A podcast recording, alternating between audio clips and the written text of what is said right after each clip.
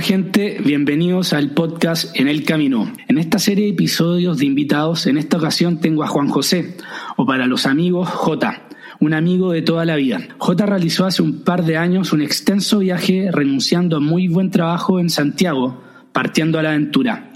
Una aventura que lo llevó a recorrer por un año África, Asia, Oceanía y Europa, donde me visitó en el inicio y final de este gran viaje. Hoy hablaremos del por qué renunciar a un trabajo y una vida estable con tremendas perspectivas económicas y también sobre la curiosidad, el deseo de conocer y los miedos. Geográficamente nos posicionaremos en el Medio Oriente y África para hablar sobre la cultura musulmana, específicamente su hospitalidad. Hola Jota, gracias por aceptar esta invitación. ¿Cómo va todo por allá en Lima? Hola Nico, ¿qué tal? Bueno, primero muchas gracias. La verdad que me siento un privilegiado al, ser uno, de tus invitados. Bueno, aquí, en, como tú dices, acá en Lima, confinado desde casi ya la, la, segunda quincena de marzo se, se, dictó cuarentena absoluta. Ya han pasado casi más de tres meses y la gran mayoría de la población se mantiene confinada. ¿sí? Recién hace una semana atrás se habilitaron, se habilitó recién el e-commerce, lo cual recién reactivó la poca economía que, que, está funcionando. Y la verdad que la gente está, está bien cansada porque si bien las medidas han sido bien restrictivas, los niveles de contagio se mantienen bastante altos, similares incluso a lo que ha estado pasando ahora en, en Chile así que se ve difícil, la, perspectiva económica súper, súper complicada y, no, bueno, no se ve un, término pronto a todo esto, así que, así que nada, aguantando y tratando de hacer lo correcto, digamos, en este, en esta situación tan, tanto de emergencia. Claro, y para ti, bueno, desafíos nuevos porque, bueno, llegaste justo cuando inicia esta, lo de la pandemia. Sí, la verdad que cuando uno analiza el timing fue, fue terrible, porque yo llegué el, el 5 o 4 de marzo y a los casi 10 días después, o incluso un poco menos, todo esto ya explota y comienza la emergencia. Así que la verdad que pasé 8 días eh, recién tratando de adaptarme a este nuevo desafío profesional y la empresa se cerró y estuvo cerrada durante dos meses y un poco más. Así que tuvo una, una reinvención laboral y un carrusel de emociones bien, bien importante. Así que no, pero ahora la verdad que, que todo ha ido, ha ido mejorando. La, la empresa, bueno, abrió, hace, hace casi tres semanas y, y se ven buenas oportunidades. Como todas las crisis, siempre hay, hay muy buenas oportunidades y eso estamos tratando de, de capturar. Sí, no, y qué bueno mantener esa actitud positiva, esas ganas. Así que, bueno, y me imagino también que este carrusel de emociones del que hablas, siendo distinto, teniendo otro contexto el actual, el haber viajado, haber hecho este viaje que ya vamos a atacar ahora, te, te ha preparado, me imagino, no sé si totalmente, pero un poco.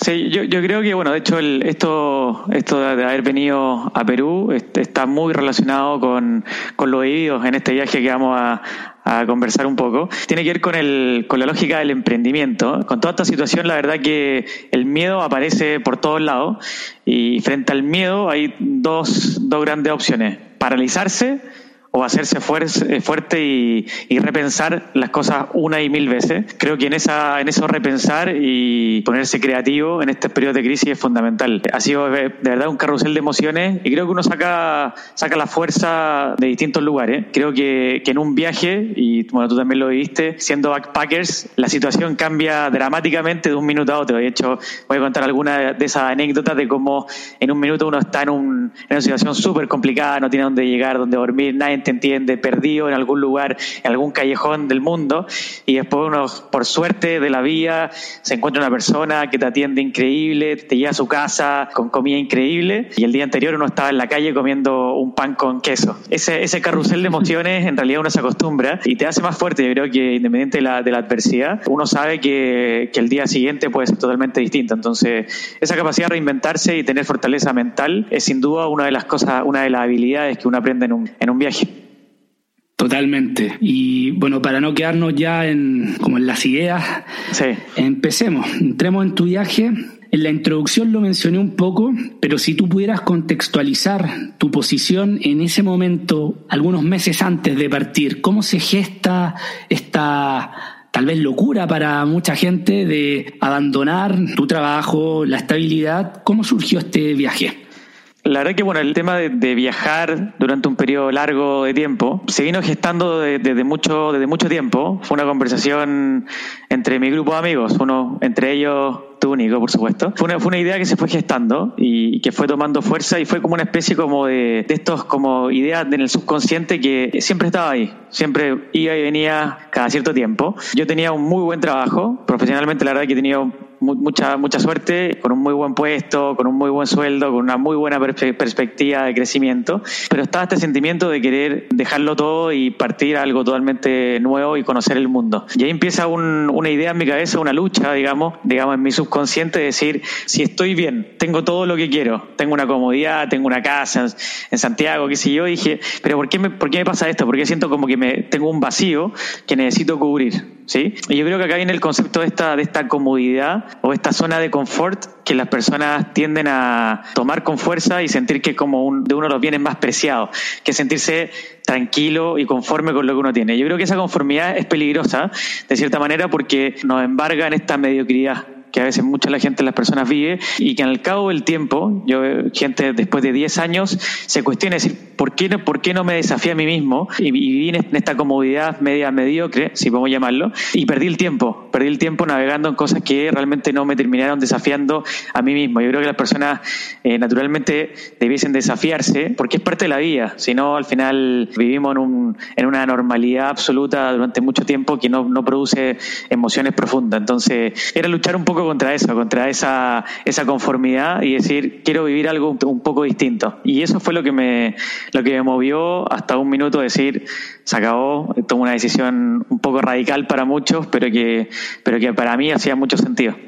Ok, tú hiciste esa introspección, pero ¿por qué crees que hay personas que en general, y la mayoría, no toman decisiones de cambio de vida y se aferran a esas vías miserables que mencionas o existencias. Tengo una, sola palabra y es, es miedo. Es miedo de hacer algo que es desconocido. ¿Sí? Eh, lo que uno conoce se siente cómodo, se siente tranquilo, se siente asegurado, ¿sí? Cuando uno salta algo distinto es el temor a fracasar, el temor a no acostumbrarse, el temor a no ser capaz de, asumir el desafío. Y de hecho, a mí me pasó. Yo este viaje lo quería hacer con, un amigo, la verdad que siempre viajé, siempre me ha gustado viajar, pero periodos más cortos con grupos de amigos, con familia. Y siempre este viaje siempre lo pensé con un amigo. Y después de un, de un par de años, mi amigo me dijo, ¿sabes qué? El viaje no va, yo me voy con, con mi novia por otro lado. Y fue como, bueno, me quedé, me quedé abandonado en esa, en esa idea. Y lo que me pasó fue bien curioso, porque después de que él me dijo que él no iba y que el viaje lo tenía que hacer solo, me empecé, empezaron a llegar un conjunto de ideas y argumentos a mi, a mi mente de que quizás no era tan buena idea viajar, que estaba cómodo, que tenía una buena carrera, que estaba adquiriendo bienes. Y dije, bueno, pues una vida cómoda, tranquila, y dije, bueno, no suena tan mal. Pero después dije, bueno, pero qué raro, durante dos años mantuve esta idea tan firme de querer viajar y hoy día pareciera ser no tan buena idea. Y, me empecé a preguntar qué pasó en mí. Y después de preguntarme varias veces a mí mismo, me di cuenta de que tenía miedo.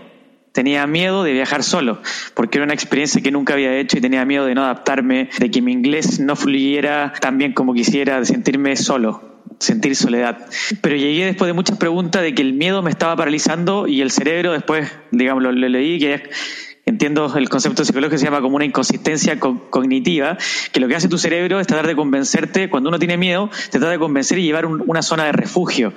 Y esa zona de refugio era, era, no hagas nada, no tomes el desafío porque tienes miedo. Pero no era consciente de eso, eso pasó en mi mente. Y al serme consciente de que tenía miedo, fue, y ahí lo digo en un buen chilenismo, dije, no puedo ser tan cagón de no asumir este sueño por miedo. Porque no pasa nada. Si yo de renunciaba, me iba y a los dos meses me daba cuenta que no era lo que quería, volví a buscar un nuevo trabajo, se acabó, punto. No pasa nada. La gente cree que el, mundo se derrumba cuando uno toma decisiones de este tipo y la verdad es que no pasa nada. Entonces, luego de, de asumir ese miedo, dije, voy a ir adelante, asumo los riesgos que esto tiene, porque, no, porque los riesgos en realidad son nada, y me embarqué Y, hoy día, la verdad que te puedo decir que es de las experiencias más importantes de mi vida haber hecho lo que hice. Pero no lo hubiese hecho si no hubiese sido consciente de ese temor que tenía. Y creo que ese es el gran cuestionamiento que uno tiene que hacerse, esa conversación consigo mismo de entender lo que a uno le está pasando, que uno no es consciente. Tu cerebro actúa por sí mismo y hay que intentar entenderlo para tomar decisiones correctas.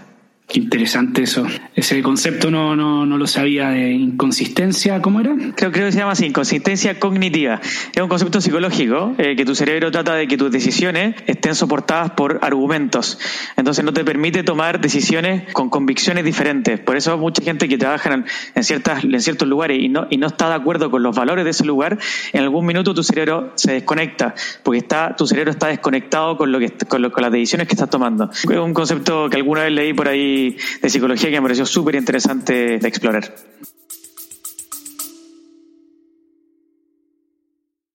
Hola, es Arelis.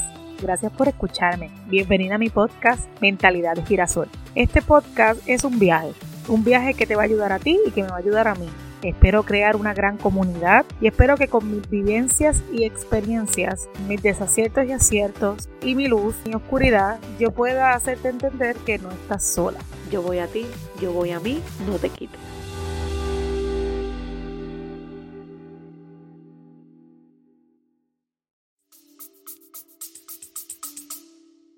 Final es una batalla entre la razón y lo que mencionabas en el inicio del subconsciente. Exactamente. Una batalla complicada, pero veo que al final le dejaste, le abriste esa ventana al subconsciente en este caso. Sí, lo, desnudé un poquitito. sí. Y al hacerte cargo de, este sueño, ¿cómo siguió después? Tú planificaste porque era un viaje, fue un viaje muy ambicioso. Sí, mm. sí. De hecho, de hecho una, una de las cosas, eh, haciéndome cargo de este temor que yo tenía, que yo inicialmente lo iba a partir por, por Australia, y, y verdad que en, Australia no tenía mucha gente conocida, entonces me pareció como un poco arriesgado, y además que partía directamente a un idioma que que si bien manejaba, no es mi idioma nativo, por supuesto, que es el inglés, y dije, entendiendo mi temor de sentirme solo, voy a partir por Europa. ¿Por qué? Porque en Europa partía, iba a partir por España, donde era mi idioma, además tenía mucha gente conocida, y dije, voy a pisar terreno un poco más, un poco más estable al inicio del viaje, para después ir navegando por terrenos más desconocidos. Entonces, esa fue la primera, la primera gran decisión. Eh, lo segundo era que quería siempre tratar de, estar en, en épocas de verano, entonces también tenía que ver seguir el, verano a medida que avanzaba en el mundo. Entonces era otra decisión importante. Y lo tercero fue decidir hitos importantes en mi viaje que me parecían que eran fundamentales y que no iba a renunciar a ellos de ninguna manera. ¿sí? Creo que esa era mi gran planificación. Eran, eran mis tres grandes cosas que yo tenía que seguir. ¿sí? Pisar primero terreno estable, seguir el verano y hitos que no iba a renunciar. Y el resto era, bueno, veamos cómo funciona. ¿Sí? Esas fueron las tres grandes cosas que, que planifiqué. Así que eso y en realidad, y el, cuarto, digamos, que era mi gran objetivo, digamos, general, que era ver y sentir, tener una pincelada del mundo. ¿Sí? Que nadie me contara cómo funcionaba el mundo ni cómo era, sino que yo quería verlo por mis propios ojos, mirar ese, hacer como una especie de un, pestañazo de las distintas culturas y religiones y realidades del mundo y no tener que verlo por, por Google, ¿sí? O por YouTube. ¿Cuántos países visitaste? Eh, porque yo lo hice en mi introducción, menciono continentes, pero realmente la cantidad de lugares que visitaste, igual fue un, viaje largo, pero fueron muchas cosas las que viviste. Entonces ahora esto se me cierra con lo de tener una pincelada del mundo, porque eso fue lo que hiciste. Sí, sí, la verdad que fue, sí, fueron, no lo, no los contado, siempre me preguntan, ah, pero ¿cómo, eso es como básico dentro de un viaje, ¿cuántos, cuántos lugares visitaste? No lo conté, alguna vez creo que hice, hice algún tipo de recuento, pero fueron, fueron más de 40, fueron creo que 44, 45 países, obviamente un número más grande de, ciudades. Fue un viaje súper vertiginoso, pero claro, cada uno tiene, tiene estilos distintos. Hay gente que le encanta estacionarse en un lugar y quedarse mucho, mucho tiempo. Lo mío fue tocar, fue tocar un, poco la realidad y la experiencia con, ciertas personas. Me estacioné en, en, lugares un poco más tiempo y en otros fue, fue estar, sentir, vivir, escribir, leer y luego moverme para diferentes realidades. Yo creo que para poder vivir en el, o sea, poder sentir el, mundo de manera más profunda, alguna vez se realiza algún tipo de cálculo que uno, requiere como tres vidas humanas para asentarse y ver el mundo en, profundidad. Así que uno tiene, no tiene muchas opciones, tiene que elegir dónde ir o tratar de bajar la profundidad. En mi caso, traté de bajar la profundidad un, poquitito y es lo que me gustaría volver a hacer en mi siguiente break. Está, digamos, programado. Siempre está ahí. Sí, sí, seguro. Qué bien. Entrando ya un poco en lo que yo quería atacar más en detalle, yo viviendo aquí en Francia me veo muy influenciado por la cultura árabe, musulmana, sobre todo la, lo que sería la cultura magrebí. Pero hablando antes, tú me decías que eh, hay que hacer una precisión en los conceptos. Una cosa del mundo árabe y otra cosa del mundo musulmán. Si me pudieras hacer esa diferenciación. La verdad que uno, cuando uno le hablan de musulmán, o sea, probablemente a mucha gente, sobre todo del, del occidente, de la parte occidente del mundo, se le vienen algunos conceptos, todos muy relacionados con cosas negativas, con temas de atentados terroristas, derechos de la mujer, poligamia, ¿sí? Conceptos que, que, si bien están presentes, están presentes en realidad en, muchas culturas, no es solo el mundo musulmán. Pero hablando del, del mundo musulmán, primero es una de las tres grandes religiones, digamos, monoteístas del mundo, ¿sí? Estamos el cristianismo, con todas sus versiones, el judaísmo y los musulmanes que creen en, un solo Dios, ¿sí? Después tenemos alguna, algunas otras religiones politeístas que creen en, varios dioses, o algunas que no creen en dioses directamente como, como los budistas. Buda no, no es un profeta, no, no, es un dios, que es una religión también muy, muy interesante de, explorar. Entonces, y los musulmanes tienen una, una, historia muy, muy larga, estuvieron extendidos por gran parte del mundo, bien metidos en, en Europa, sobre todo en el, en el sur de España, y la verdad que este, los musulmanes se extendieron mucho más allá. Hoy día, de hecho, una de las comunidades musulmanas más grandes del mundo está en Indonesia. De hecho, entiendo que el lugar donde hay mayor concentración de musulmanes es Indonesia, que deben ser unos 150 millones de, musulmanes. Pero en realidad los musulmanes están extendidos principalmente en el norte de África y en la península, el Golfo Pérsico. Y también tenemos lugares, por ejemplo, Tanzania, hay una isla que se llama Zanzibar, por ejemplo, que es el 95% de las personas que viven en esa isla son musulmanes también. Y tenemos hacia el otro lado, hacia Asia, tenemos Malasia eh, e Indonesia, que son principalmente países musulmanes. Entonces, primero hablar de musulmanes no habla de los árabes, sino que habla de, los, de la religión que está mucho más extendida que solo los árabes. Entonces, hay un, un, tema a precisar que a veces mucha gente tiende a hacer símil los árabes con, con, los musulmanes. Y así también, por ejemplo, hay un mundo musulmán muy, muy grande, como Afganistán y, e Irán, que son dos países muy grandes, que también son musulmanes, pero no son árabes, ellos son persas. O, por ejemplo, en Turquía, que la mitad de la población es, musulmana y ellos son turcos, no son árabes. Son culturas distintas, tienen idiomas diferentes. Así que también es bueno precisar de que uno es religión, otro es idioma y cultura. Perfecto. Ya habiendo precisado estas diferencias, a mí me parecía como un deber, por la verdad, hablar sobre la hospitalidad de musulmana. Sobre todo yo me recuerdo cuando nos vimos aquí en Francia, ya tú de vuelta, me contaste un montón de cosas, muchos viajes, y esa parte me llamó mucho la atención porque yo aquí me veo un poco contaminado. La multiculturalidad en un país como Francia es muy alta y la extrema derecha, sobre todo, que aquí igual es fuerte, ataca mucho a este mundo musulmán y fue una revelación realmente lo que me contaste. Si pudieras decirme primero los países que visitaste de este mundo musulmán y qué te sorprendió a ti. Yo también venía un poco de, esta, de esta concepción de, los musulmanes con una, con una connotación principalmente negativa, porque es lo que vemos, digamos, en, la noticia. ¿sí? La noticia tiende a resaltar muchas veces lo negativo por sobre lo positivo y, lo que nos llega, que, que es tan poco, tiende a darte una percepción y una imagen de los musulmanes bien errada. A ver, países musulmanes que visité. Estuve en Marruecos, en Egipto, en Jordania, Palestina, Irán, Emiratos Árabes y bueno, Malasia, Malasia, Indonesia. Y bueno, bueno en Tanzania también estuve, en, en Zanzibar también, pero tuve poco contacto con, musulmanes porque ahí tienden a ser un poquito más fundamentalistas en, en esa zona. Pero tuve una, una pincelada importante y yo creo que, que, la cultura musulmana, o sea, en realidad cuando uno, cuando uno analiza con la religión como tal, la religión es, finalmente un conjunto de, de dogmas por un lado, ciertas reglas, pero también tiene un conjunto de valores, ¿sí? Y eso, esos valores en, el mundo musulmán son los que a mí me, cautivaron mucho, que es el concepto de la solidaridad, concepto de, de acoger al, al, extranjero, el concepto de querer conocer a la persona, de sentir una responsabilidad, cómo está la otra persona, que me parece espectacular, el concepto de familia, el núcleo familiar en el mundo musulmán es lo más importante, que son conceptos que hoy día el liberalismo cristiano ha ido perdiendo y que y a, mi manera de ver es, un error. Creo que la, familia es el núcleo más importante que una persona debiera, debiera tener, ya sea la familia cercana sanguínea o la familia extendida, como yo le llamo, que son las personas con las cuales uno, uno quiere participar uno quiere convivir. Yo creo que la familia es el principal sustento. En esta, en esta soledad, digamos, de, viaje,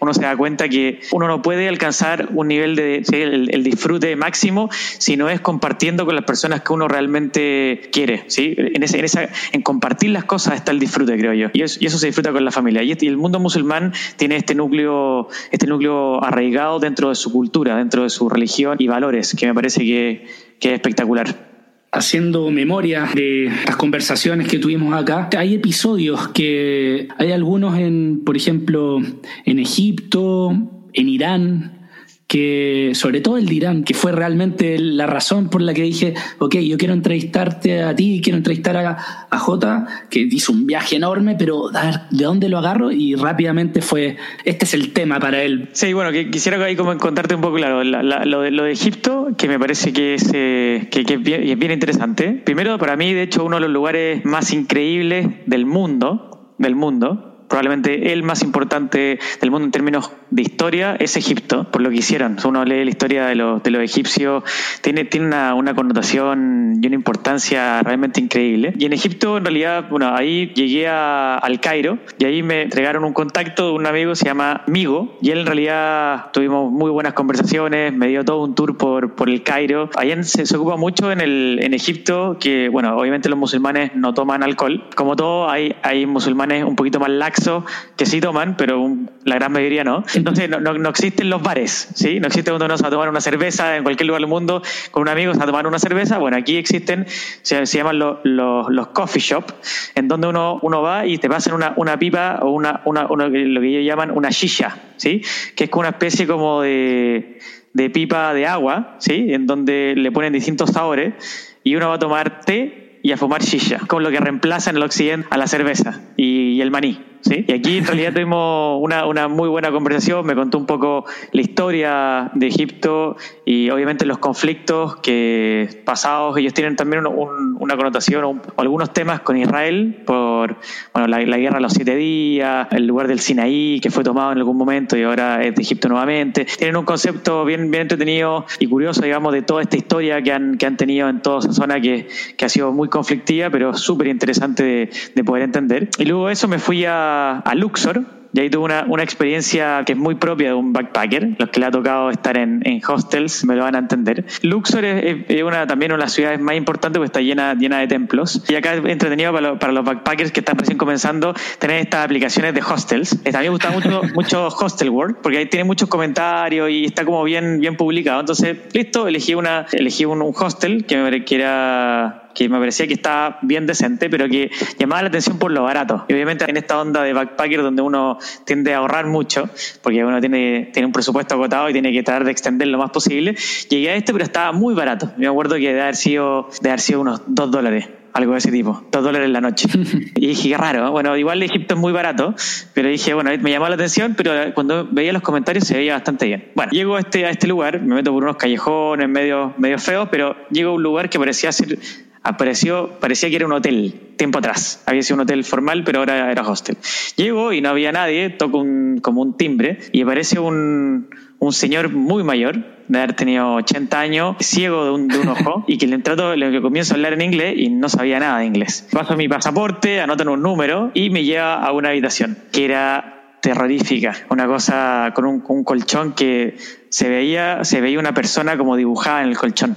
Era una cosa así impresionante. El baño, bueno, Nico, ¿te has visto So, o no? La, primera, la primera película, que es como, que están como en un baño, está todo como que cae como un, un moho, así como de la pared. Ese era mi baño, y era una cosa así impresentable. Y digo, bueno, listo, ya estamos en esto. Yo el día siguiente salía en un crucero, de hecho, en un crucero del, del que viajaba por el Nilo que iba de Luxor a Aswan, que era espectacular, no costaba nada, porque bueno, Egipto después de la primera árabe tuvo una decaída del, turismo muy, muy grande y los precios se fueron a piso. Era su principal actividad económica, era el turismo, y después de cuatro o cinco años después de la, de la famosa primavera árabe, todavía sigue sin poder recuperarse, entonces los precios están muy, muy bajos. Así que un buen lugar para visitar. Y dije, bueno, listo, una noche no pasa nada, voy el día siguiente, voy a estar en un crucero, así que nada, me, me aguanto. Y salí a comprar, traté de sacar algo de agua, para lavarme las manos, obviamente no para tomar, no había agua. Está bien, puedo aguantar un colchón terrible, un baño en pésimas condiciones, pero sin agua era mucho. Bajo a hablar con, el, con este señor y no me entendía nada. Y esas cosas curiosas de la vida, justo apareció un señor que vivía también ahí y que hablaba español árabe y español, una cosa increíble. Y él, bueno, me ayudó a traducir y, y, me cambiaron me cambiaron de habitación. Y era una habitación de tres camas, solo para mí, porque era, un hotel. Entonces, ya bueno, listo, en genial. Me dijo, estaba igual en peores condiciones que el baño, que el, que el otro. De hecho, el agua como el baño era verde, no era blanca, era verde. Y dije, ya listo, ya una noche no pasa nada. Ya, pensamos en positivo. Y después me voy a acostar y de repente vengo y siento como que me pica algo. Y digo, qué raro, una pulga. Y entonces, pum, me pica otro, me pica otro. Y digo, ¿qué pasa? Y me miro los brazos y me empezaron a picar bichos que no sabía lo que era en el colchón.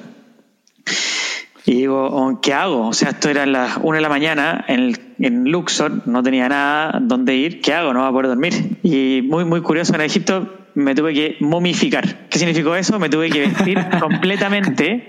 Me puse una bufanda alrededor de mi, de mi cara y solo me dejé los ojos, o sea, me dejé la nariz afuera para poder respirar. Y tuve que dormir así con un calor brutal metido dentro de la cama llena de unos bichos que no sabía lo que era. Fue obviamente leyendo me di cuenta que eran bedbugs, ¿sí? Que son, una, son como una especie como de pulgas o ácaros que viven en los colchones muy antiguos. Y me estaban atacando, me empezaron a atacar la cara en algún minuto, pero por eso me tuve que momificar. Así que tuve que dormir momificado en Egipto. y son, son, las cosas, las anécdotas que uno ve, y la, el carrusel de emociones, porque el día siguiente, en un crucero, que me costó creo que 150 dólares, cinco días, todo incluido, una, una locura, con una habitación de hotel de cinco estrellas, en una cama increíble, eran dos camas matrimoniales, solo para mí, con un baño así de lujo al día siguiente. O sea, viví una realidad impresionante. En ese viaje después conocí a Hannah, una chica egipcia, musulmana. Fue muy, muy buena onda conmigo. Seguimos en contacto hasta el día de hoy. De hecho, en algún minuto me metieron en un tour que eran solo gente de Egipto y yo. Entonces, la persona, el, guía del tour, hablaba todo el tiempo en árabe y después me explicaba a mí en inglés. Entonces, como que existe una pequeña separación entre yo y el grupo. En algún minuto se acerca Hannah y me dice, oye, ¿por, ¿por qué estás tan no, no, no, te integras al grupo, conversa con nosotros. Y ahí fue una, una, una muy buena relación con ella eh, durante todo, el, todo este tour que hicimos. Y bueno, hasta el día de hoy mantenemos una, una muy, buena, muy buena convivencia. Así que esas son como mi experiencia en, en Egipto, que bueno, recomiendo mucho, mucho, visitar porque realmente es increíble lo que se ve en ese, en ese, en ese país. Bueno, y, y en, en, Irán, bueno, primero Irán, eh, obviamente, por, por todas la, las noticias que uno llega, que uno, que uno le llega de Irán, eh, uno tendería a pensar de que es un lugar bien inhóspito. Pero bueno, Irán es un país enorme en extensión y un país que, o al menos en ese, ese, ese pedazo de tierra, ha tenido mucha historia. De hecho, ha representado, digamos, grandes capitales del mundo, del mundo antiguo y por lo tanto tiene mucha cultura, mucha historia y es muy interesante de conocer. Bueno, Irán es un estado, es un estado islámico, es decir, el, es una especie como de, de, dictadura religiosa donde no existe mayor, el, mayor elección democrática y está tomado, digamos, por un, por un gobierno dictatorial que dicta sus, varias de sus normativas según la ley Sharia. ¿sí? La ley Sharia es una ley musulmana bien, bien estricta que tiene cosas como el delito de la homosexualidad es un delito penado con, con pena de muerte, tiene ciertas, ciertas restricciones de obligación de que las mujeres ocupen el hijab, que es, eh, digamos, que el, esto que les tapa el, el, pelo, obviamente el, el adulterio es, es, penado con pena de muerte, tiene, tiene este, este tipo de cosas que, que, chocan mucho a una cultura occidental, de las cuales obviamente yo no estoy de acuerdo que existan, pero sí, hoy día hay que separar lo que es el, los gobiernos de las personas o de los gobiernos de la religión, porque son cosas distintas. Uno podría también hablar muchas cosas de, de gobiernos dictatoriales, pero uno no, no criminaliza a las personas por eso. Son gobiernos criminales que están ahí, pero que no tienen relación con, con la religión, ¿sí? ni cómo, cómo la gente vive en realidad. Entonces, dada esa, esa percepción de Irán, dije, bueno, quiero ver qué pasa realmente en este país que nos llega tan poca información. Entonces me tomé un vuelo desde, creo que fue desde Dubái hacia, hacia Irán. Y lo primero que me di cuenta al, al, al, tomar un vuelo en Irán es que el avión era muy antiguo. Pero es importante entender que Irán tiene un bloqueo económico por parte de Estados Unidos y ese bloqueo económico lo que dice en términos generales es que cualquier empresa que tenga relación económica con Irán no puede tener relación económica con Estados Unidos. Lo que pasa es que a una empresa le obligan a decidir si hacer negocios con Estados Unidos o con Irán. Claramente la gran mayoría de las empresas prefieren hacer negocios con Estados Unidos y no con Irán. Entonces, una de ellas es Boeing o un Airbus. Entonces, Irán no puede comprar aviones directamente, sino que los tiene que comprar de segunda mano desde otros países. Entonces, la calidad aeronáutica que tiene es muy precaria y por eso tiene accidentes aéreos bien, bien seguidos, porque la calidad a los cuales que ellos pueden acceder es muy baja. Entonces, lo primero que vi es que la, el, el avión era muy antiguo. Estos aviones donde uno incluso tiene para tiene para los cigarros, ¿sí? Tiene como para dejarle un cigarro. Son como de los años 85, ¿sí? Entonces ya me dio mala espina. Un ladeco. Claro, una cosa así terrible. En ese primer vuelo en realidad me, me puso un poco nervioso, pero, pero listo. Llegamos y, y, sin problema. Y ahora, ¿dónde llegar? Exploré una aplicación que es muy conocida por backpackers que se llama Couchsurfing, que es eh, básicamente una... Eh, son casas de personas que la ponen a disposición de viajeros para que ellos se queden en sus casas, por eso es que lo ponen de couch porque la idea es que sea como en, el sofá. Si tiene disponible un sofá ya es suficiente para que la gente vaya de manera gratuita y pueda, pueda quedarse ahí porque es como una, una vuelta de mano. Muchos de los viajeros que viajan después utilizan Couchsurfing para darle alojamiento a, a, personas que también están viajando como uno lo hizo antes. Entonces, de hecho, cuando lo probé antes no tuve buena buena buena acogida. Lo, lo traté de hacer en, en, Europa, no me funcionó, pero sí me funcionó muy rápido en Irán. Un chico que se llama Reza me dijo, sí, ningún problema, quédense en mi casa. Yo me gusta mucho viajar y quédate en mi casa. Cuando iba llegando, le escribo a Reza, le digo, oye, estoy, ya voy, voy, a, voy a llegar en dos días, qué sé yo. Y me dice, oye, la, lamentablemente voy a estar viajando, pero hablé con mi papá y me dijo, te puedes quedar en su casa. Vale, ok, listo, voy para allá. Y bueno, y llegué y además, buena o mala suerte, por la experiencia buena, por, por, el, por el momento quizás no tan bueno, justo llegué en Ramadán, en la época de Ramadán, que son esto, este mes completo que los musulmanes no comen cuando está el sol. Entonces llegué y también fue un momento bien complicado porque es un periodo bien especial para los, para los musulmanes, en donde ellos ayunan hasta el, hasta el atardecer. Entonces también era bien complicado porque nadie almorzaba y era el único que tenía que almorzar. Se llegó, llegó a esta casa que estaba compuesta por padre, la madre y dos hijas. Una de las hijas tenía más o menos mi de haber tenido 30 años, y otra más, más pequeña, de haber tenido como 24. Me, me pasan su habitación, y de hecho las dos chicas dormían juntas, creo que en la misma cama incluso, y me dejaron la habitación de ellas. Y además cosas, cosas que uno, o sea, por ejemplo, cuando uno entra a una casa musulmana, ellos tienen que ponerse, taparse el pelo. Cuando ellos están en familia, no se tienen que poner eso. Entonces cada vez que yo llegaba a la casa, se tenían que poner el, el hijab, lo cual era bien, bien incómodo. Y además de eso, eh, me tenían que preparar comida, y yo era el único que comía todo el resto me miraba cuando yo comía porque estaban en Ramadán. Fue muy, muy divertido. Con ellos fue increíble entender el bloqueo que tienen por un lado, o sea, ellos no tienen, no tienen Facebook, no tienen Airbnb, no tienen muchas cosas porque están bloqueadas, unas cosas por el gobierno, obviamente porque al ser una dictadura religiosa no les permite acceder a mucha información, pero una de las cosas más complicadas es que no tienen tarjeta de crédito, o sea, no había cómo comprar. La única forma era llegar con, con efectivo a ese país porque estando dentro del país no había forma de sacar plata, porque ni Visa, ni Mastercard, ninguna tarjeta funciona por el bloqueo económico. Entonces, una de las cosas curiosas era solo manejar efectivo y si se acaba el efectivo, perdiste. Sí, no, no había forma de, de, salir de ahí.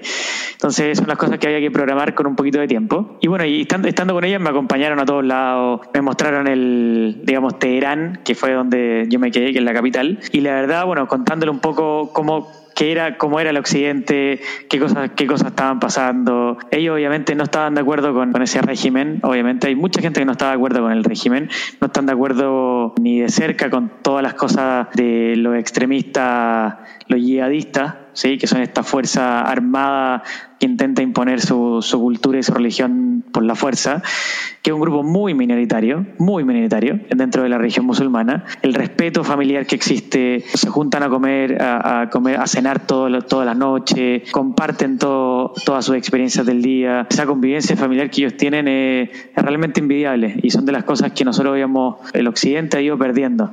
Esa, esa cultura de, ser, de ser independiente y sentirse independiente y no mantener esos lazos familiares me parece que, que ha sido un error que se ha ido formando en el tiempo y que ellos lo tienen todavía muy, muy eh, patente y y creo que una, es, un, es un valor por sí mismo que ellos, que ellos sí tienen. Bueno, estando ahí en Teherán con ellos compartí muchas mucha experiencias y las cosas curiosas después que me empecé a sentir cada vez más arraigado con ellos es que yo tenía que viajar de, de Teherán, viajar hacia el sur y decidí tomar un avión dentro de Irán. Cuando estaba comprando el pasaje, mi amiga que se llama Roshanak, que todavía bueno tengo mucho contacto con ella, tenía que viajar a, a Shiraz, una ciudad también muy muy linda iraní, y empezamos a ver los pasajes de aviones. Y evidentemente me llamó la atención que los pasajes de aviones eran súper baratos. Deben haber sido, no sé, 30 dólares por un viaje que costaba, si en dos horas y media de vuelo. Y ahí empecé a ver a la, a la aerolínea y viene me, y Roshi, que yo así le, así le puse a Roshi, me dice, me dice, le puse, se, se reía cuando le decía a Roshi, pero fue parte del el nickname que le puse a, a Rochanak. Viene y me dice, mira, sí, mira, la verdad es que no te recomiendo comprar esta. Y le digo, ¿por qué? Me dice, no, porque estos aviones generalmente se caen. Quizás no entendí bien el... Quizás hay un problema de inglés. ¿Cómo, cómo que se caen? le explico un poco. No, no, se caen porque son aviones muy viejos y, y las mantenciones casi no tienen, entonces se caen. Y dije, esto está complicado. Le digo, pero ¿cuáles no se caen? Me dice, mira, estas dos son como las mejores. Ya listo, voy a comprar de esas compré esa y me fui a Shiraz. Ya me fueron a dejar al aeropuerto. Fui como un hijo, como, como adoptado dentro de esto, de, esta, de esta familia. Increíble. Y bueno, estuve ahí como cinco días en Teherán, increíble. Me tomé el avión, me fueron a dejar al aeropuerto y de hecho me contactaron con una persona que vivía en Shiraz y que me iba también a dar alojamiento de manera gratis. Me hicieron ese, ese, ese programa. Listo, ya tomo el, el vuelo, tomé, voy en el avión y ya estaba súper nervioso porque ya venía con la idea de que los aviones se caían. Subo el avión en un avión muy antiguo, muy antiguo, también esto de los años 85, 90, y estaban todos súper relajados, pero hablaban todo en persa, porque ellos no hablan, eso es importante, no lo comenté antes, pero Irán no habla árabe, Irán habla persa, es su propio idioma. Ellos leen el Corán en árabe, y rezan en árabe, que eso también es muy interesante, todos rezan en el mismo idioma, en árabe, pero ellos no hablan árabe, ellos hablan persa. Y hablaban en persa, obviamente no entendía nada, y de vez en cuando hablaba, el piloto hablaba en inglés, pero el típico inglés que no se entiende nada, es como que y como que no entiendo nada. Entonces ya bueno, yo me daba por asumido que íbamos camino a Shiraz. Y listo, y cuando íbamos, yo ya estaba muy nervioso y de repente veo que estamos llegando a Shiraz y digo, obviamente el avión viene y se pasa de largo. Y digo, pero ¿cómo? Si está acá aquí está la ciudad. Y viene y pasa y como que empieza a andar como un desierto y se empieza a dar la vuelta. Y dije, bueno, acá algo pasa. Y de repente viene, el piloto dice, prepare for impact, en vez de decir, prepare for landing. Y digo, bueno, esta hueá va a chocar. Listo, me preparo para morir me puse el, cinturón y empecé a sudar de las manos, así que parecían como dos llaves, dos llaves abiertas de agua. Me preparo para morir y, pasan estos recuerdos así como de tu último recuerdo y empieza ya a bajar y digo, no sé si va a chocar o está realmente está aterrizando. Y bueno, termina aterrizando el avión, fue un momento de estrés así terrible. Y después de eso dije, vuelvo por tierra. Y ahí obviamente ya tomé la decisión de no volver, no, no volver en, avión, sino volver por tierra y no subirme de nuevo un avión en, Irán. Pero bueno, uno, uno trata con esta precariedad por estos bloqueos económicos. Llego, llego a Shiraz, una ciudad preciosa, y me recibe Kamran, otro iraní, un chico que hablaba muy poco inglés y que me recibió, eh, que era un chico también pobre, que había tenido que hacer el servicio militar es obligatorio en Irán. Son dos años, prácticamente no le pagan nada. Estaba bueno, y como vi a la gente se está haciendo el servicio militar y no te pagan. Y decía, bueno, hay que arreglárselas. Es increíble. Y él, él estudiaba psicología y siempre me hablaba lo poco que sabía inglés, un chico muy, muy esforzado, tratando de estudiar inglés y siempre me, hablaba de este sueño de él de salir de Irán. Era realmente bien, bien bien terrible, digamos, que gente con, con mucho esfuerzo se siente encerrado en su país. Y bueno, se consiguió un, un departamento que era del tío y cuando llego al departamento tenía una cama. Y yo, ya, bueno, le digo, ya listo, no importa, yo duermo aquí en el, en el suelo. Me dice, no, no, no, los invitados, el invitado va a la cama. O sea, yo dormí en la cama y él durmió en el piso Eso, y esa cosa increíble de yo estar durmiendo en la cama y él durmiendo en el piso con una frazada, realmente como que me marca mucho. Una persona que no conocía, pero que tenía un interés increíble de, saber lo que hacía, de dónde venía, de lo que estaba haciendo. Se maravillaba por la oportunidad que yo estaba, que lo que, de lo que estaba haciendo a viajar. Y luego después me acuerdo que me levanté el día siguiente y me tenía preparado desayuno.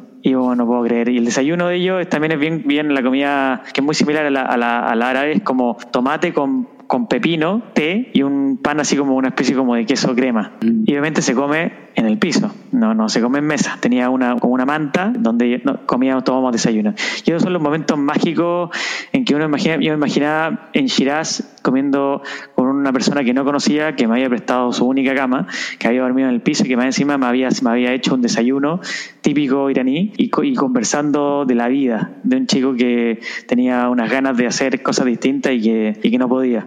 Eran son esas cosas mágicas, esos momentos que uno atesora y que han guardado para siempre. Yo, yo a, a Camran le tengo un cariño impresionante. Y después se consiguió un auto que está, era como una especie como un Lada, así que este auto ruso que lo único que llega terrible, así que casi no, no andaba y nos fuimos ahí a, a, recorrer el resto de la ciudad. No sé dónde sacó ni plata para echarle encina al, auto, pero estaba tan motivado por mostrarme su pueblo, su cultura, que, que, se consiguió plata no sé dónde. Y obviamente no me dejaba, no me dejaba pagar nada. Así que bueno, esa fue una, una experiencia muy, muy linda en, en Shiraz. Luego de eso me fui a, a otra ciudad, una ciudad que se llama Yaz. También todo esto organizado por mi amiga Roshi desde, desde Teherán, consiguiendo gente, amigos de todos los lugares para que me, me acogiera.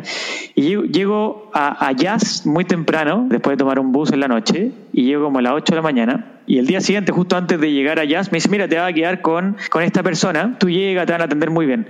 Ya, perfecto. Y me dice, ah, pero oh, eh, intenta no llegar tan temprano porque ellos acaban de casar. Y yo le digo, a ver, a ver, ¿cómo se acaban de casar? Sí, sí, justo el día anterior al, al, día que yo llegara era el matrimonio de esta persona. Y digo, pero para, para, ¿cómo voy a llegar a una casa donde, donde es su noche de bodas? o sea, fue, estamos hablando. Me dice, no, no, están felices de recibirte. Y digo, ¿estáis segura, Rochi? Sí, segurísima, anda. Y digo, no puedo creerlo yo llego y además también una parte de la cultura musulmana es que no se acostumbra tanto con el occidente. Cuando, cuando se casa una persona se van a se van a vivir en un lugar distinto sino que se casan y viven en la casa de los padres de la novia o del novio generalmente del novio. Y viven todos en una en una comunidad familiar. Y yo llego a esta casa estaban los papás de él con ella que estaban recién casados llego como a las 8 de la mañana estaban recién levantando porque habían tenido una fiesta el día anterior y llego y, y me recibe la mamá que no habla nada de inglés, pero con una voluntad de querer ayudarme a hacer cosas con gestos, con todo tipo de cosas. Me llenan de comida, por supuesto. Bueno, me, presentan a este chico que se acaba de casar, que él sí hablaba muy bien inglés. Y le, le, cuento un poco de mi viaje, qué sé yo. Me cuenta él de su matrimonio, me presenta a su señora. Obviamente no, no, no hay, te saludan, digamos, a lo lejos, existe como un, una distancia social y, y después otras cosas de los momentos memorables, almorzando, digamos, ya no, ya no era, ya había pasado este periodo de, de ayuno del Ramadán, y todos sentados comiendo en una, en una gran manta en el, en el piso. Obviamente yo no estaba acostumbrado a estar de rodillas comiendo, era súper incómodo, pero son parte de estas cosas culturales que uno se tiene que ir acomodando. Y bueno, ahí la convivencia, eh, yo hablaba, algunos me, este chico me traducía de toda esta experiencia. Después me llevaron para todos lados, me sentí como, como en casa. Y luego de esta experiencia me voy a otra ciudad, a Isfahan. En ese lugar sí me quedé en un, en un hostel y de repente llega un amigo, me dice, me llama Roche y me dice, oye, va a ir una amiga a hacerte un tour. Le digo, ya, perfecto y entonces llega una chica, hola, y me dice, hola, Juan José, sí, yo. Y le empiezo a hablar, se queda como mirando. Y bueno, trato como seguir y como que viene y me doy cuenta que la chica prácticamente no hablaba inglés. ¿Cómo? Y acá son los momentos increíbles. Digo, una persona se ofrece a ir a hacerme un tour, pero está, está el nivel de querer ayudar que dice, no hablo inglés, pero no importa, lo voy a llevar igual, voy a intentar comunicarme como sea. Y llegó a hacerme un tour, obviamente hablaba un poquito inglés, pero y estuvimos recorriendo toda la ciudad. Hizo todo lo posible con el Google Translate tratando de entender algunas cosas, pero imagínate, uno se pone en, los zapatos de esa persona. Digo, imagínate tú que viene una persona de Rusia, llega a mi ciudad y me llama un, un amigo, me dice, oye, tengo, hay una persona que es rusa, no habla mucho, no habla mucho inglés, pero por favor hazle un tour de la ciudad. Digo, pero ¿cómo voy a hacer un tour de una persona que no habla el idioma? No importa, y voy igual, pero solo las ganas de querer ayudar, de querer tener un contacto con una persona, hace que ni siquiera el idioma sea una barrera, sino solamente las ganas de querer ayudar. Entonces, en resumidas cuentas, Nico, este, este, tour, y después, bueno, yo vuelvo después a ir, vuelvo a Teherán, de nuevo me quedo en la casa de, de Roshi, fuimos después a un parque nacional, hicimos como una especie de camping con ella y, y la verdad el nivel de conversación que tuve con ella respecto a, a, los valores, al mundo musulmán, de qué pensaba ella respecto a las cosas, unas cosas, esas, esos momentos muy profundos de, de, reflexión y de conocimiento que son las cosas que se le quedan en la mente por siempre. ¿Y qué me llevo yo de todo ese, de todo ese tour por Irán? El nivel de, de compromiso, de solidaridad que tienen, que tienen los musulmanes con las personas es desinteresado. Yo creo que no me he acostumbrado a esta recompensa de cuando uno hace algo bien, recibir algo a cambio. Nunca sentí nada de eso en ninguna de las personas que están aquí, que viví esta historia, sino era una, una, solidaridad desinteresada. Que eso es lo que a mí me deja el, el, mundo musulmán, esa solidaridad, ese núcleo familiar muy fuerte, esa gana de ayudar al prójimo desinteresadamente, es lo que a mí me marca y yo por eso siento mucho cariño por ellos y todos estos, estos conflictos aislados que existen en, en, el mundo representan una versión muy minúscula que no, no, no, no ensombrece nada de, lo, de, ese, de esos valores espectaculares que tienen ellos. Wow. Qué vivencia esa. Claro, me recuerdo cuando me lo contaste por primera vez y qué atrapado, embrujado por, eh, por, el, por el relato. Porque ese individualismo occidental que tenemos es otro mundo. Y bueno, mitifica eso de que toda esa parte es el eje del mal casi. Y Rochi mejor agente de viaje que cualquiera, sí. sí fue, fue, lo, fue lo máximo. Esa preocupación constante. Y lo peor es que ni siquiera fue como una búsqueda así exhaustiva. Fue, llamó a uno, por supuesto, llamó al otro, por supuesto, llamó al otro, por supuesto. O sea, era las ganas de querer, de querer tener ese contacto con, con una persona afuera era increíble y ese, esa entrega que vi de todas las personas con quienes me topé en, en, este, en este lugar fue mágico, realmente fue mágico. Y sí, y uno empieza a cuestionarse todos estos valores medios liberales de individualismo que nos toca vivir hoy día, parecían ser como derechos fundamentales de vivir en esta soledad media o, esta, o, estas relaciones superficiales que hoy día llevamos pues, vía redes sociales, que a mí me parece súper peligroso, de no crear esas relaciones personales fuertes. Creo que ellos no han estado tan contaminados con estas nuevas tendencias de estos, de, estos los, los, followers que uno tiene en sus redes sociales y se siente bien por tener gente que te sigue y que nunca ha tenido ningún contacto contigo.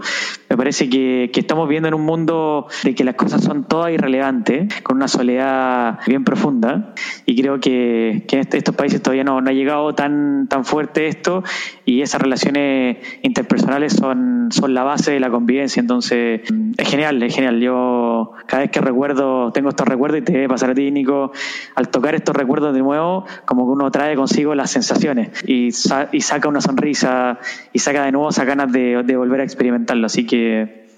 Así que sí, esa fue mi, mi historia, probablemente hay mucha gente que ha tenido este contacto con, con gente de, de, estos países o con este, de este tipo, esta cultura y, y, sin duda que la gran mayoría va a tener sensaciones tan lindas como las que tuve yo.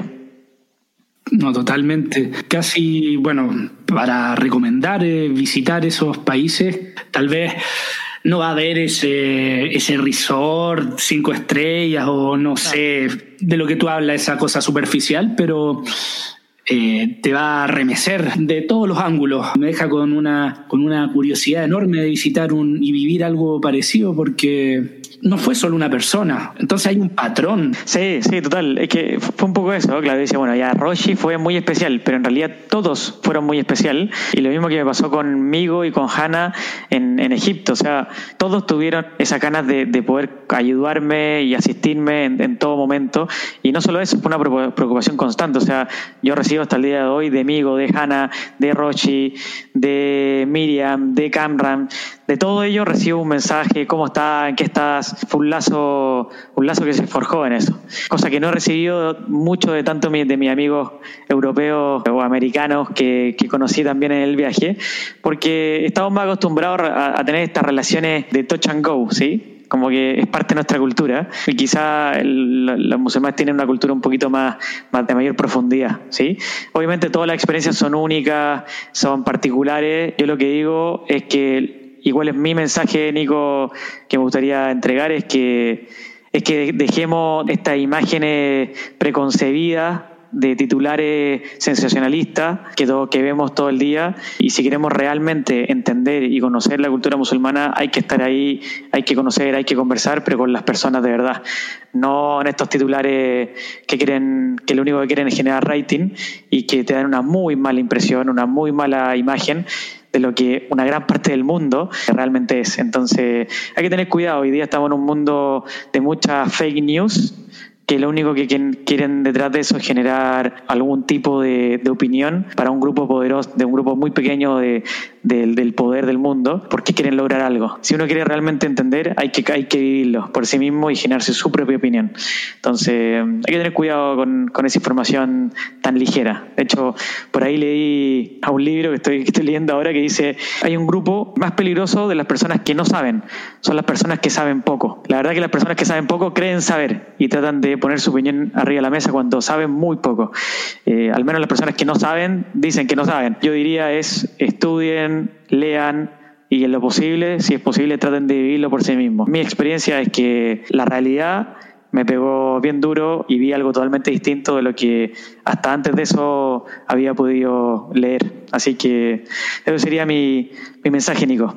Estoy totalmente de acuerdo, como alineado con esa, con esa visión del mundo que, que rige esa carrera hacia no sé qué, hacia el precipicio o a donde sea, por el poder.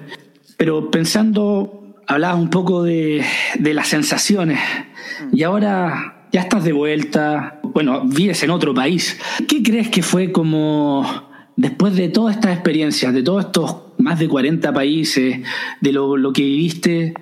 ¿Qué, ¿Qué cambió en ti? Varias cosas. En realidad, de hecho, una de las cosas más importantes de, de viajar o tener estos viajes es que uno tiene mucho tiempo para conversar con sí mismo. ¿Sí?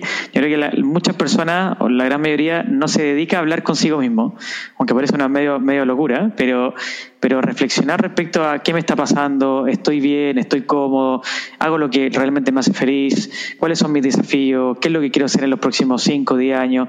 Creo que la gente tiende a fluir, como es tanta cosa eh, entre el trabajo, en este tiempo, cuando uno está trabajando no puede pensar nada más que en el trabajo y cuando uno no está trabajando como que siente que se debe a sí mismo un descanso, un relajo en hacer cosas que no le, no le quitan, no son profundas, sino que ver alguna serie de Netflix o juntarse con los amigos, a, conversar cosas mm, sin sentido, digamos, pero no se queda, voy a pensar en mí, o sea, como voy a buscar esta hora siguiente para pensar en, en si estoy bien. La verdad que uno está viajando y le toca mm, moverse mucho entre, entre lugares, uno lo único, no tiene a nadie al lado y único, la única forma de conversar con alguien es contigo mismo. Entonces uno se esfuerza un poco este proceso. Eh, y lo, lo, primero fue eh, fue bueno derribar primero los, estos temores que inicialmente existían de, no cuestionarse todo el tiempo si uno está haciendo lo correcto. Eso primero, es como tener esta, esta, esta rutina de cada cierto tiempo cuestionarse si realmente está en el lugar que uno, uno le, hace, le hace feliz. Segundo, constantemente desafiarse eh, y tratar de salir de esta área de confort que comenzamos hablando al inicio, que tiende a atraparte y, y hacerte, digamos, pasar por alto muchas oportunidades en la vida que uno tiende a cerrarse porque está en esta zona de confort, es tratar de, salir de esa, de esa, zona de confort de manera un poquito más habitual. Y lo otro es tratar de, vivir experiencias distintas. Creo que la, la, vida pasa muy rápido y perder el tiempo viviendo siempre lo mismo es como una película media de terror. Es como vivir el mismo día todo el tiempo.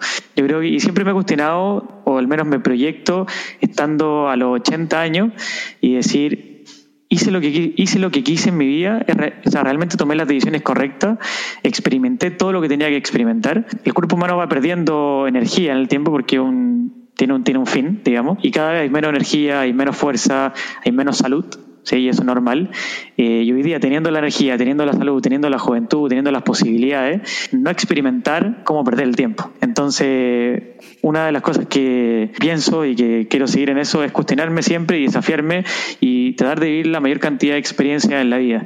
Yo cuando después de volver a Chile emprendí con algunas cosas, en algunas me fue mal, en otras me estafaron, eh, y en unas sí me fue bien, y, está bien dentro, estoy dentro de la tasa de éxito, digamos, siempre lo que uno, los emprendedores tienden a fallar el 80-90% de las veces y solamente son exitosos en un 10%, el mío fue como 30% de éxito, así que me fue bastante bien. Y después de eso me, me, tuve que emplear eh, y estuve un año y medio, sí, como un año y tres meses en una gran empresa nuevamente, con un muy buen sueldo, de nuevo con muy buenas perspectivas, pero me quise cuestionar de nuevo, dije, hay algo que no está, no me está llenando y tomé este desafío de venirme a, a Perú a emprender, sí, a tomar un nuevo desafío con una perspectiva un poquito distinta, con, con un matiz de emprendimiento bien interesante. Y probablemente aquí esté, quiero estar eh, un par de años y luego de eso viene el siguiente desafío, es como, ¿qué es lo que viene? ¿Sí? Seguramente y es parte de lo que tengo, tengo en planes, es volver a, a, viajar, no sé si por un año o menos o más, lo dirá, lo dirá la circunstancia, y luego eso ver qué viene, este constante desafío Obviamente estar lejos de la familia, Nico, y tú lo, sabes, es difícil, pero creo, creo que la de tomar decisiones en la vida siempre tiene, siempre tiene como, se llama un trade-off, ¿sí?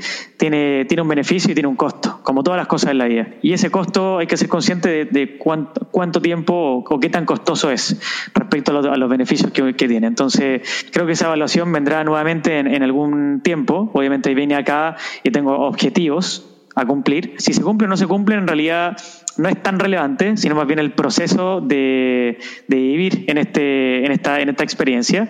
Tengo objetivo, cumpliéndolos o no, vendrá el siguiente. Es como esa experiencia de, de, no sentir que los próximos 10 años no van a ser tan diferentes. Me parece que, que es un poco un poco desalentador. Así que eso, Nico, yo te diría ser consciente de lo que estoy haciendo, cuestionarme mi zona de confort, desafiarme a mí mismo, estar consciente de los costos y beneficios de mis decisiones y si me equivoco, mm, reinventarme. Eso sería un poco mi, mi mentalidad hoy día y, pensar en el mediano plazo, no pensar en el corto plazo, me parece que también es un, es un súper buen, un super buen consejo. Creo que vivimos muy en el día a día y eso no te permite ver el camino completo. No, muy de acuerdo. sí. Bueno, Jota, amigo, muchas gracias por, esta reflexión, por, tu tiempo, por compartir acá. Y bueno, ya cuando pase esto, tener la oportunidad de vernos y, y conversar esto sin micrófono. Sí, como siempre. Se echa de menos.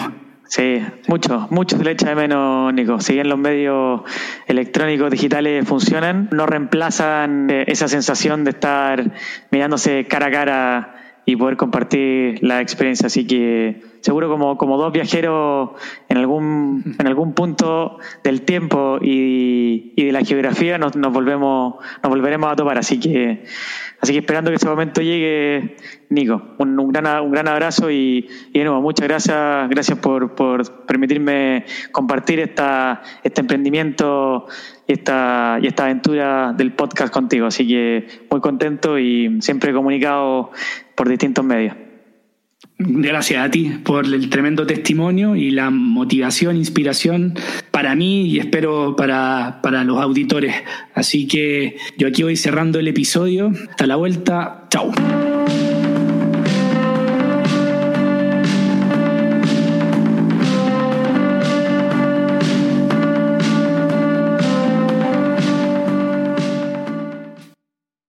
Gracias por haber llegado hasta acá. Si valoras el programa y no quieres perderte ningún episodio, puedes seguirlo en Spotify y dejar una reseña, que me ayuda un montón para ser encontrado más fácil en el motor de búsqueda. Para donaciones, contacto y más contenido, pueden entrar al sitio enelcaminopodcast.com y seguir las redes sociales de En el Camino Podcast en Instagram y Facebook, además de Nico Vergara y en Twitter. Gracias por aventurarte en el camino.